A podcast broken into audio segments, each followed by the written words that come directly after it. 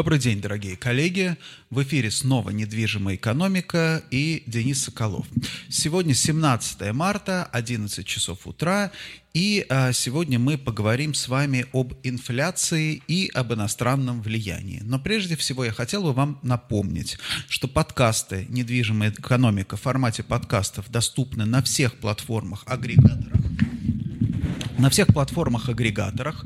Это Apple Podcasts, Google Podcasts, э, э, как там а, iTunes, все, что, в общем, все что угодно. Набирайте «Недвижимая экономика» и будут у вас э, подкасты, и подписывайтесь. Очень важно сейчас подписываться, потому что я думаю, что в ближайшие, э, наверное, там месяцы мы увидим ограничения там на работу соцсетей и прочего, там, как бы коммуникации будут усложнены. Подкасты пока не попадают ни под какое регулирование, что, собственно, на самом деле очень нас радует.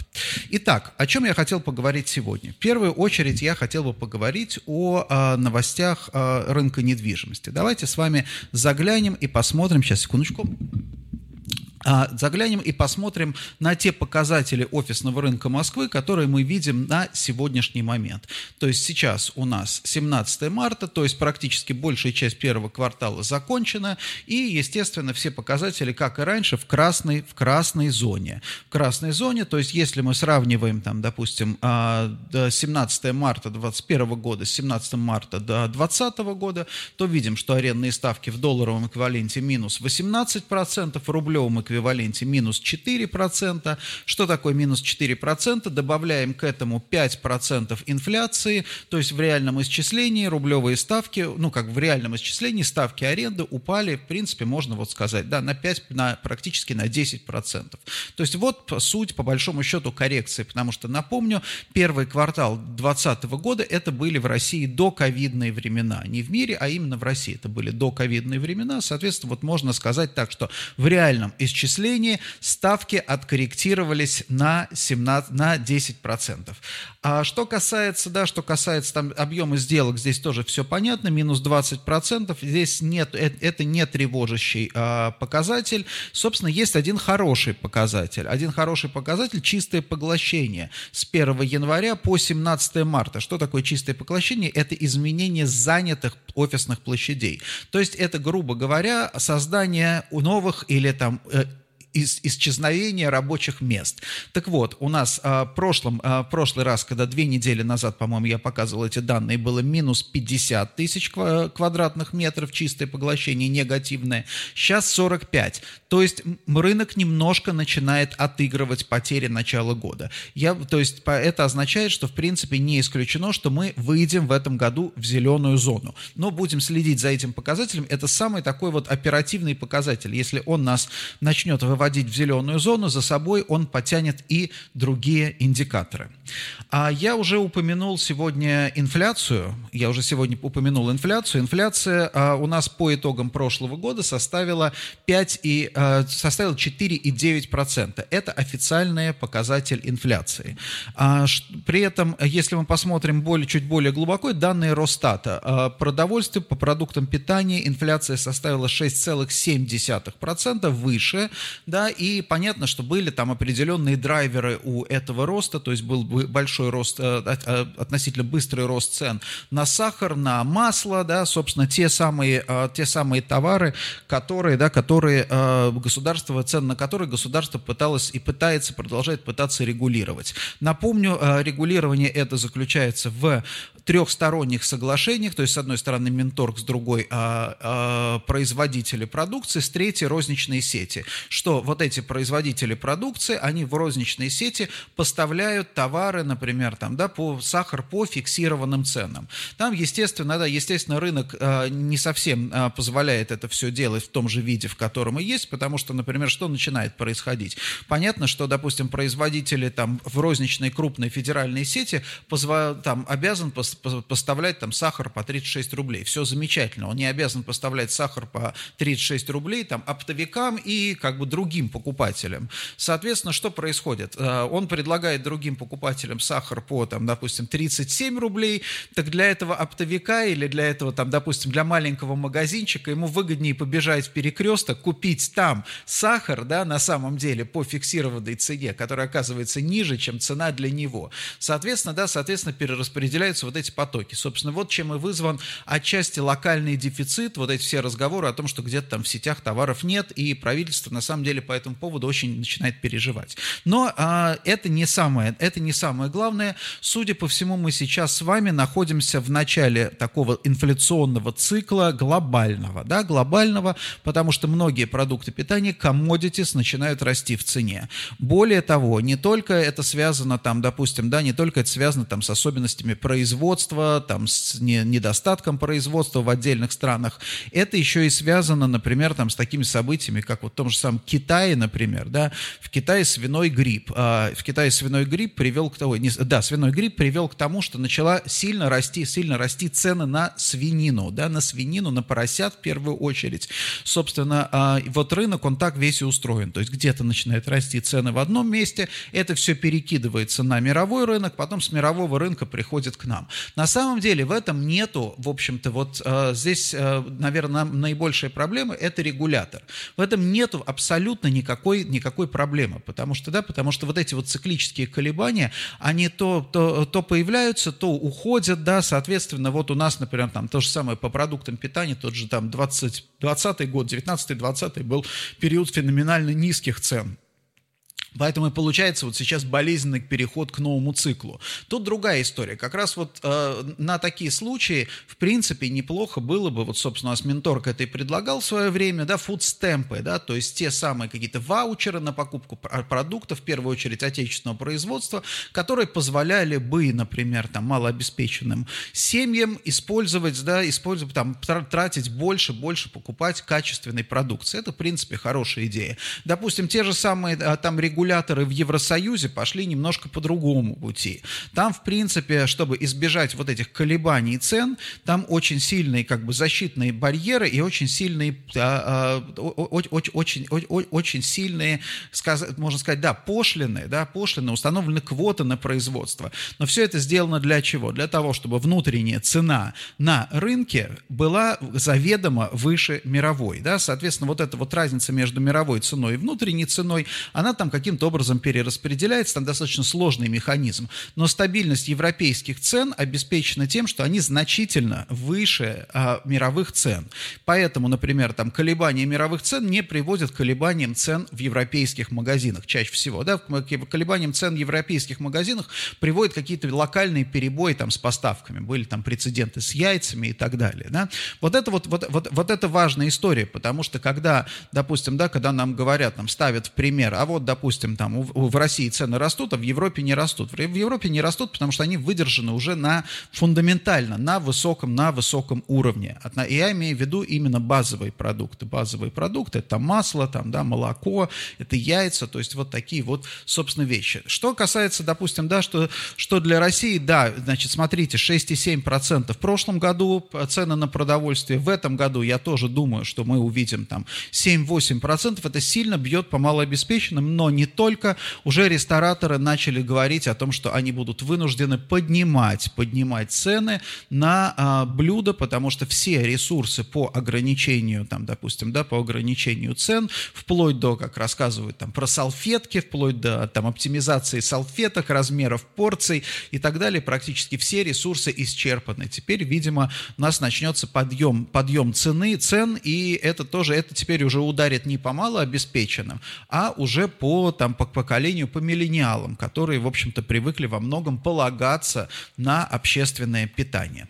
Что еще интересного произошло за отчетный период? Э, это, конечно, э, сегодня Financial Times опубликовала статью о том, что о докладе ЦРУ, э, и в этом докладе рассказывается, по сути дела, этот доклад посвящен вмешательству в американские выборы, и, собственно, этот доклад напрямую говорит, что Владимир Владимирович Путин дал санкции, санкцию на помощь в соцсетях Дональду Трампу в избрании. Но интересно, естественно, естественно, да, естественно, все наши российские биобахтеры сейчас, я думаю, что начнут э, буквально в, в ближайшие пару дней подробно, подробно рассказывать все вот эти ужасы, там, да, ужасы там американских обвинений, но здесь надо обратить внимание вот на что. Здесь надо обратить внимание на то, что э, вот эта статья фокусирует, да, сфокусирует внимание читателя на, на смене приоритетов. То есть, если в 16 году, в 16 году, значит, э, Россию обвиняли в том, что она взламывала там сервера, пыталась вмешаться в подсчет голосов, да, то есть в самую, что называется, сущность, вот самую, самое сердце американской, так сказать, демократии, да, то сейчас обвинение особо подчеркивается, да, что было принято решение, да, что было принято решение не вмешиваться, не взламывать эти системы, а именно действовать а, там посредством вот этой вот мягкой силы. То есть, как ни странно, как ни странно, риторика этого доклада, она не, как бы, не настолько, ну, как бы даже, в принципе, была бы там с наших, с точки зрения там российских пропагандистов, она не настолько антироссийская. Наоборот, скорее, да, скорее авторы пытаются расставить точки, точки над «и», то есть, что действительно происходило, что, в чем проблема и так далее. Интересно другое. Интересно то, что также в этом же докладе отмечается влияние, очень интересно, что, попы, вернее, не влияние, а попытки Китая повлиять на тоже американские выборы, но уже на стороне, а, на стороне Байдена.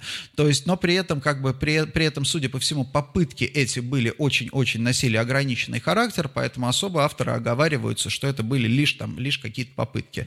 Также там засветился и Иран, и, а, но, но, опять же, тоже на уровне, на уровне попыток. То есть, в принципе, про этот доклад, я думаю, что много будет, а, много будет рассказано, а, но интересно еще и другое, интересно то, что, как я уже неоднократно говорил, риторика, риторика западных СМИ в отношении России заметно, да, заметно изменилась. То есть на самом деле она при вот таком вот сейчас нынешний формат, он стал более, более нейтральный. То есть, а, если, допустим, да, если еще там пару лет назад западные СМИ обычно про Россию писали ужас, ужас, ужас, что происходит в несчастной России, то теперь а, риторика примерно такая, да, да, ужас, ну да, но не ужас, ужас, ужас. Ну вот, собственно, как мы там, как бы, как мы вас и предупреждали. То есть, на самом деле, достаточно хорошо западные СМИ сегодня, в принципе, поняли ситуацию и освещают ее только исключительно в том контексте, насколько это релевантно и для, и для их читателей. Собственно, и нас, для нас с вами, а, для нас с вами тоже очень важно не погружаться в вот эти бесполезные совершенно дебаты, да, а, дебаты, а выявлять те, как бы, те факты, те а, смыслы, те нарративы, которые непосредственно релевантны и важны для нас. Как то, вот почему я рассказываю вам про такие публикации, почему? Потому что, да, потому что для нас важно, допустим, да, для бизнеса важно понимать, как на Россию смотрит западный истеблишмент, потому что от этого зависит, соответственно, да, и санкционная политика,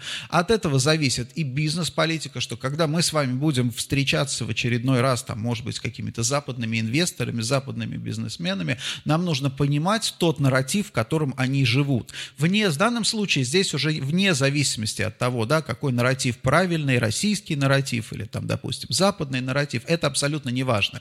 Если мы хотим находить общий язык с кем бы то ни было, нам необходимо нам, нам, нам необходимо помнить, э, помнить о том, что, да, что, как, в каком нарративе живет, э, живут, живут другие люди. Как, э, как, например, они делают, для, почему для, для, для них публикуют такие статьи, да, собственно, они тоже, да, понимают, стараются понимать, в каком нарративе живем с вами мы.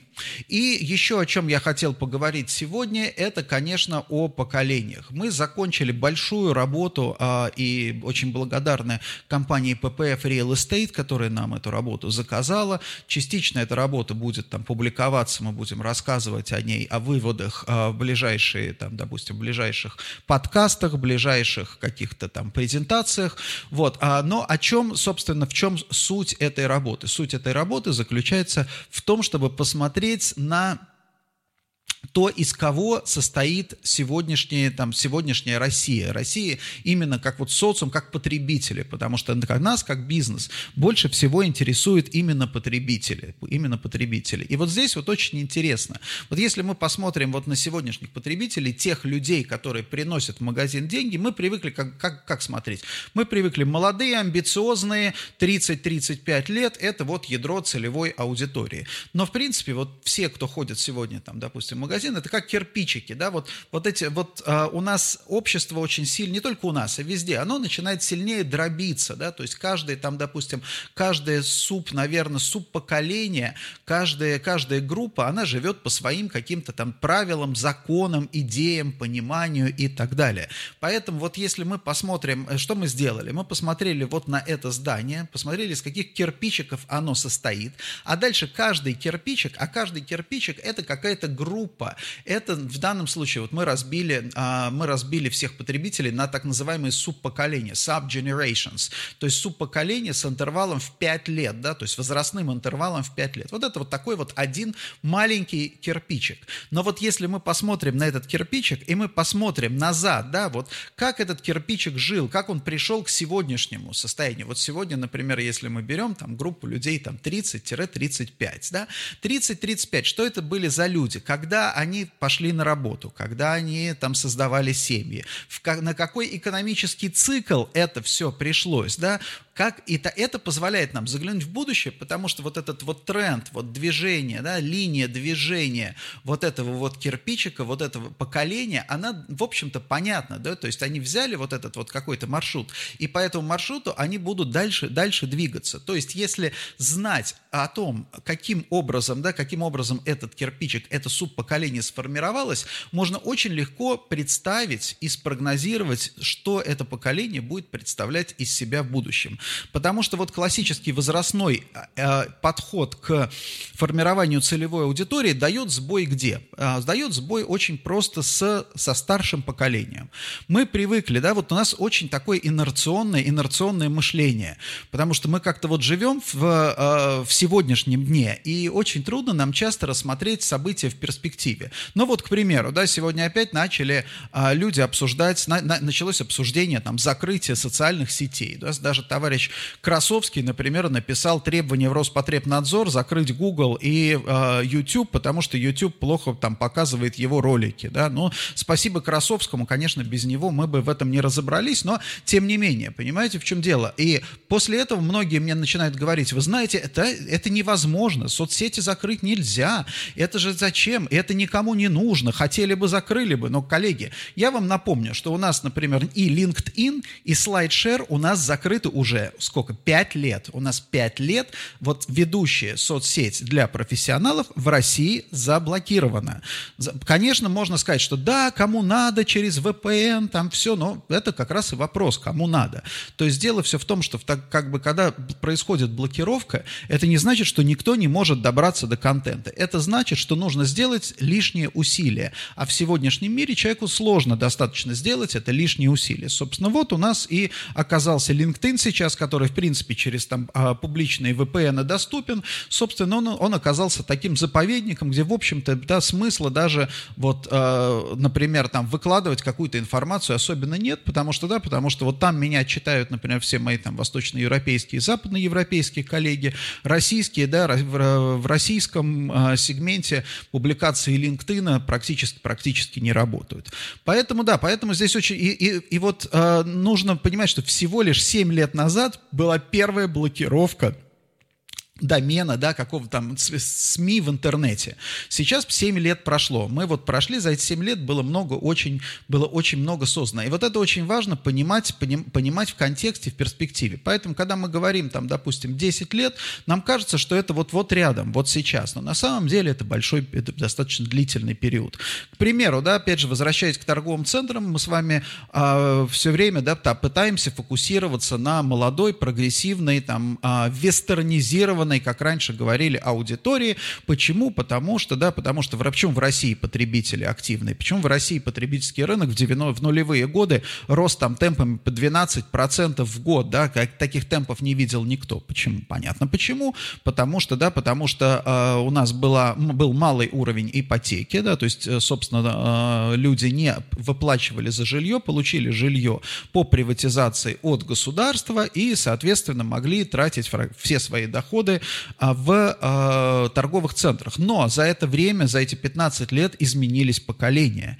И когда сейчас мы вот это лекало, которое к которому мы привыкли, да, что вот молодые, они активные потребители, и у них большие располагаемые доходы, пытаемся применить на практике, мы получаем совершенно другой результат, потому что именно сегодня а, аудитория 30-35, самая благоприятная, это самая закредитованная аудитория, это те самые люди, которые, да, которые выплачивают ипотеку, это те самые люди, чья, вот, чей пик карьеры пришелся на, по сути дела, на период рецессии. То есть это те самые, это, это те самые люди, из-за которых во многом, да, во многом вот происходит сейчас сокращение реальных располагаемых доходов. Потому что такое реальные располагаемые доходы? Это те доходы, там, зарплат, которые ты получил, минус твои обязательные платежи. Они загнали все в ипотеку, по большому счету, да, и вот теперь, собственно, они выплачивают ипотеку. Именно поэтому у нас начинает проседать, проседать ритейл. Именно поэтому мы приходим, когда сегодня в торговые центры, мы видим очень маленький ассортимент, потому что, да, потому что основная целевая аудитория, на которую у нас ориентируются наши замечательные ритейлеры, она оказывается не очень там, не очень удачной. Теперь посмотрим с другой стороны. А теперь посмотрим, давайте, на пенсионеров, да, на пенсионеров, которых мы в нулевые годы просто вычеркнули. И правильно сделали, потому что те самые, там, допустим, в ранние нулевые пенсионеры, которым было, там, допустим, там 60, 60 лет, это люди рождения там 40-х 40 годов, действительно, это то, что, э, это те люди, для которых крах Советского Союза обнулил вообще, собственно, все, да, и все ценности, которыми они жили, да, к которым они привыкли, привычки обнулил, доходы, накопления были все обнулены. Поэтому логичным образом торговые центры, которые там разрабатывались, концепции в нулевые годы, они, естественно, игнорировали пенсионеров. Но теперь давайте посмотрим на пенсионеров сегодняшних. Пенсионеры сегодняшние, давайте, да, для примера возьмем сегодняшнюю пенсионерку. Вот сегодня 20, 21 год, например, да, женщины по-прежнему выходят на пенсию в 50, в 55 лет. Это что такое? Это дата, э, это, это, это, это дата рождения где-то 60, там, допустим, 66 год. Что такое 66 год рождения? 66, 66 э, год рождения, это означает, что в нулевых, когда у нас открывались первые рамсторы, это как раз те самые люди, которые и были активными потребителями. Это те самые люди, которые давали вот этот вот 12-процентный прирост а, оборота розничной торговли. Это можно, знаете, как можно называть их поколение там как угодно, но для Москвы можно, э, я вот сейчас прям буквально симпровизировал название, да, поколение рамсторов, да, потому что это первые торговые центры, которые пришли в Россию, да, тор, вот именно полноценные торговые центры. Потом можно субпоколение Икеи, вот, кстати, коллеги, я думаю, что давайте, так и достаточно продуктивная идея, посмотреть на эти субпоколения по первым там таким вот э, знаковым торговым центрам, открывшимся, да, допустим, поколение европейского, ну и так далее. Очень интересно, мне кажется, это получится, да, будет, будет понятно. То есть это э, те как бы поколения, чья максимальная, что называется, да, потребительская активность пришлась вот на определенный период. Так вот, и получается сегодня, когда мы с вами игнорируем там, допустим, пенсионеров, то мы вычеркиваем именно самые агрессивные агрессивное поколение, которое, собственно, и делало вот этот вот, вот в общем-то, оборот торговым центром. Поэтому, если вот мы сейчас с вами посмотрим, а, и, и мы, увидим интерес, мы увидим интересную вещь, что мы как бы привыкли, вот да, привыкли, там такая вот уровень отсечения, там 60 лет, 60 лет это уже человек, там, ну, для ритейла не интересен. И вот сегодня уже очевидно, что это абсолютно неправильный, да, абсолютно неправильный подход, потому что вот при, э, там, допустим, больших городах, при э, продолжительности жизни у 60-летнего человека сохраняется еще как минимум минимум 10 лет, 10 лет для того, чтобы, да, для того, чтобы а, действительно продолжать активную жизнь. Да, там после 70, наверное, уже, а, собственно, начинается старость. И вот я недавно читал социологический тоже такой материал, которым а, определялась старость не как возрастной показатель, а как показатель оставшейся продолжительности жизни. То есть, если человек там, допустим, да, не вам, это, вот если он ожидает свою продолжительность жизни, что ему там осталось жить 25 лет, у него один паттерн, да, если он ожидает, что осталось осталось ему там лет 10, у него уже совершенно другой становится. И вот, собственно, вот эта вот старость, это вот эти 10 лет оставшиеся, да. Вот, соответственно, да, оставшиеся до смерти. Соответственно, да, соответственно, если мы берем сегодня, там, допустим, 60-летних людей, это те люди, которые, последнее поколение, которые в 60 лет выходят на пенсию, между прочим, да, потому что следующее поколение будут уже выходить в 65, при этом, допустим, продолжительность жизни у этого поколения примерно будет такая же, как и у следующего, и вот эти пенсии для этих людей можно вообще воспринимать, по сути дела, как вот этот безусловный доход, о котором все мечтают, да, то есть люди получают пенсию, плюс еще сохраняют достаточную активность, и не просто активность физическую, здесь очень важно, это, это менталитет.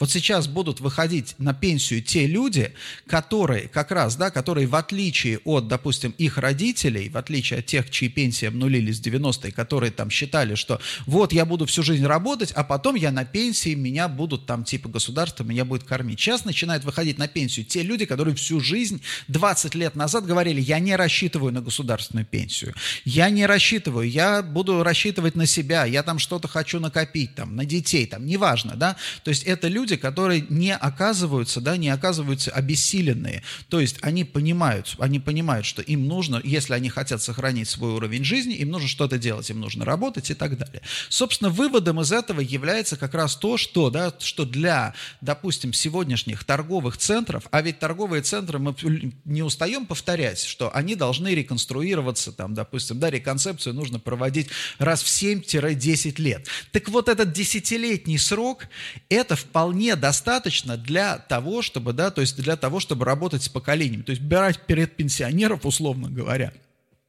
и прожить с ними 10 лет, потом делать реконцепцию. Еще есть какая особенность? Вот это в данном случае э, касается поколения X, например. Да? Поколение X это, э, это те, кому сейчас от 40, там, от 40, от 40 до где-то 50, 55, вот так вот.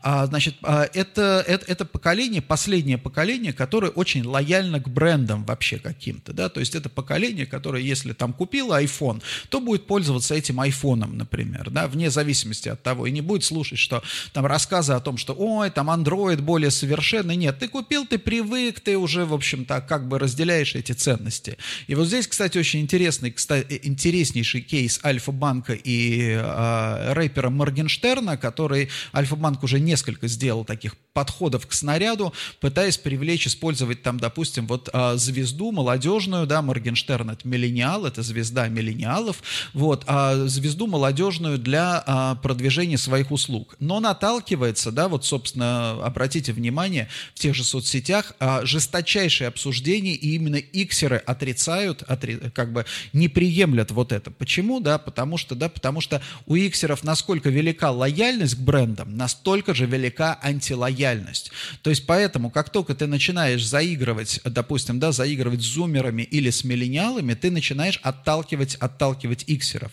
Но здесь, опять же, э, понятно, что тот же самый Альфа-банк, они, конечно, не дураки, они понимают прекрасно, что, а, допустим, да, что а, молодое поколение – это то поколение, то есть, они, ну, как бы расчет понятный, расчет абсолютно понятный, что ты сейчас начинаешь работать с молодым поколением, все знают, там, э, в школе там слушают Моргенштерна, и там он будет ассоциироваться с Альфа-банком, соответственно, когда человек получит первую свою зарплату, он понесет ее в Альфа-банк, или когда ему понадобится что-нибудь, там, купить себе iPhone, он возьмет кредит в Альфа-банке. Замечательно, да, это абсолютно абсолютно замечательно, но проблема в том, что, э, во-первых, как я уже говорил, да, это анти, как бы, антиреклама для иксеров, а во-вторых, особенность там, допустим, тех же миллениалов и зумеров заключается в том, что каждый раз нужно доказывать свою им лояльность, то есть это не так, что они не иксеры, это вот если иксерам, например, да, я не знаю, там кого-нибудь там, там Гребенщикова, например, там показал, да, один раз, и все, и там всю жизнь он будет там слушать Гребенщикова, и хорошо, и слава богу. Да, то с миллениалами и, и с зумерами будет другая история, то есть Моргенштерн очень быстро устареет, и нужно будет, и какой-нибудь, если условный Тиньков э, приведет еще там свою какую-то новую там звезду, да, точно так же эти люди моментально перебегут туда, то есть это будет такая вот, сейчас начиная, вступая вот в эту войну за сердца зуберов, ты вовсе себе, по большому счету, ты не гарантируешь, вообще никаким образом не гарантируешь аудиторию, да, в будущем, и даже узнаваемость, потому что у зумеров память очень короткая, у них очень много там вот этих вот как звезд и, я не знаю, там как каких-то важных каких-то брендов перед ними, это все, это, это все вот так вот клубится, там очень, очень много всего, и они поэтому моментально, моментально обо всем забывают.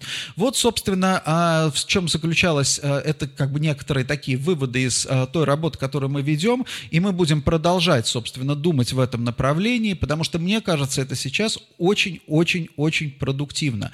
Мы должны четко понимать контекст, в котором мы живем, цикличность и, соответственно, поколение, с которым мы взаимодействуем. То есть не поколение, там, мы не, говорим, не ориентироваться на то, что мы будем работать всегда там, с аудиторией 30-30, там, до 5 лет, например. Нет. Мы, допустим, а, ориентироваться нужно на то, что мы работаем, например, с поздними миллениалами, а, в смысле, с ранними миллениалами, средними иксерами и поздними иксерами. Да? Вот, собственно, вот мы берем вот эти вот как бы три субпоколения, каждый по 5 лет, вот 15 лет, вот это достаточно узкая аудитория, и ее нам хватит, вот вместе с ней, да, вместе с ней мы пройдем следующий как бы возрастной цикл на следующий, там, допустим, 10 лет. Вот, что касается, та же самая история и с экономическими циклами, потому что сейчас экономический цикл следующий, в общем-то, достаточно понятен, да, единственное, что непонятно пока до, на сегодняшний день, непонят, не, непонятен там пакет санкций, э, которые будут, будут накладываться на российскую экономику. Опять же, я хотел бы, коллеги, вас предостеречь от того, что, да, вот сейчас а, тоже биобахтеры наши любят а, рассуждать, что а что там санкции, санкции нам только помогают и так далее. Надо смотреть не на то, что как бы момент принятия санкций приводит, не приводит к обвалу фондового рынка. Надо смотреть на то, что последние 10 лет на средний рост экономики России, ну вот, да, собственно, после санкций, не 10 лет, там 7 лет, средний рост экономики России 1% в год. Вот это вот то, что реально. Да? Если бы у нас этого не было, у нас вполне были бы возможности расти примерно 3% в год. 3% в год – это тоже не бог весь какой-то рост, это не Китай. Да? Но это что такое? За 7 лет это 14% ВВП. Это колоссальная, на самом деле колоссальная цифра. Поэтому санкции для России – это утрата во многом, утрата возможностей. И надо смотреть на это. Раз, да, это первая часть. Вторая часть – очень длительный временной лаг враг вот этих санкций, потому что нам, как бы, и опять же, наши там а, пропагандисты, они любят поддерживать э, в, среди российского народа такое мнение, что сначала, когда там что-то происходит, страны там западные недовольны, они там начинают что-то говорить, соответственно, э, наши там, на, на наших ток-шоу начинают делать упор на то, что смотрите, какие они там полные импотенты, они только говорят, они ничего никогда не сделают, ничего никогда не сделают, приходят эксперты, которые рассказывают, что это все бесполезно, известно, что там, допустим, да, что очень большие силы, которые поддерживают Россию, и никаких там ничего не будет, и действительно ничего не происходит. Потом проходит полгода, и вдруг, значит, выкатывается пакет санкций, который, да, понятно, который долго-долго согласовывался, то есть тем, кто в теме, это все понятно. И дальше выкатывается пакет, и, соответственно, биобахтеры начинают сразу рассказывать, смотрите, ни с того, ни с сего, просто вот так вот антироссийские силы, значит, зафигачили, ни, вот ничего не происходило, происходило, но это вот подтверждает и так далее. Да, вот они создают вот эту ошибочную временную картину. Нам с вами, коллеги, вот как людям из бизнеса, нам очень важно отслеживать и видеть здесь причинно-следственные связи, понимать, что происходит, зачем, в какой, да, в какой момент и дальше к чему он приведет. Потому что только это позволяет нам заглянуть в будущее. Собственно, сейчас, опять же, если мы смотрим на будущее, официальный такой предварительный прогноз до того, как сделал а, кабинет Мишустина, он работает в мае должен выкатить достаточно такой настоящий полноценный там, прогноз социально-экономического развития. Сейчас официальный прогноз роста ВВП примерно 3% а, в плюсе в этом году, после падения на 3,1 в прошлом году. Это, с моей точки зрения, оптимистичный прогноз, потому что первые месяцы не показывают, в общем-то, каких-то таких темпов, а, темпов роста. А, эксперты, что называется, там, экономисты западные, типа Oxford Economics, скорее говорят о другом, но они для Европы тоже показывают указывают такие же, такую же историю, что а, будет там один с чем-то, может быть, процент в 2021 году и, в общем, более полноценный отскок в 2022 году.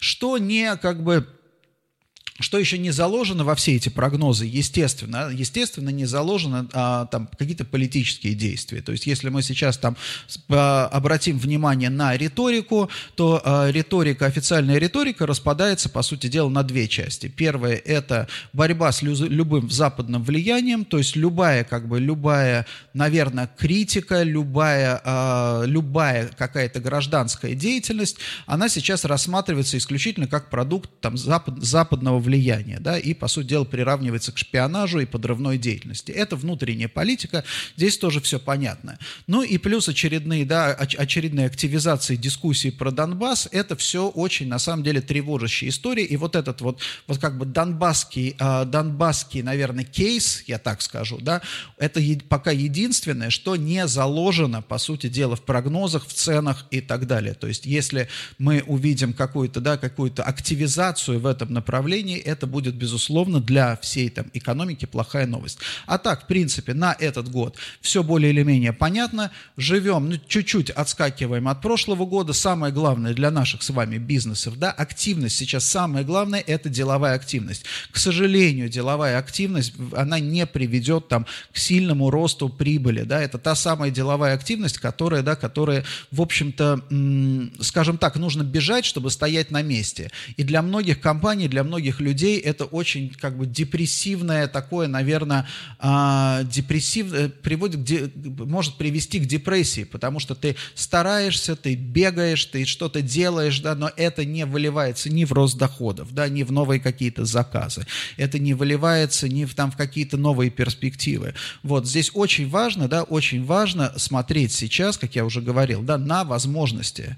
То есть не нужно смотреть, что я вот это, вот это не сделал, например, да, и в принципе принципе, ничего не потерял, например, там, не сделал какой-то проект или там не сфокусировался, там, не построил какое-то здание, и, в принципе, мои там показатели остались прежними, значит, я правильно сделал. Нет, надо смотреть с точки зрения, я не сделал проект, какие возможности я упустил возможностей будет а, в России все меньше и меньше. И поэтому каждая упущенная возможность, это будет очень большой потерей как для бизнеса, так и, собственно, для каждого из нас. Спасибо большое, коллеги. Желаю вам хорошей э, трудовой недели, хорошего настроения, оптимизма в бизнесе, новых проектов, новых идей и э, хороших людей вокруг. Счастливо! thank you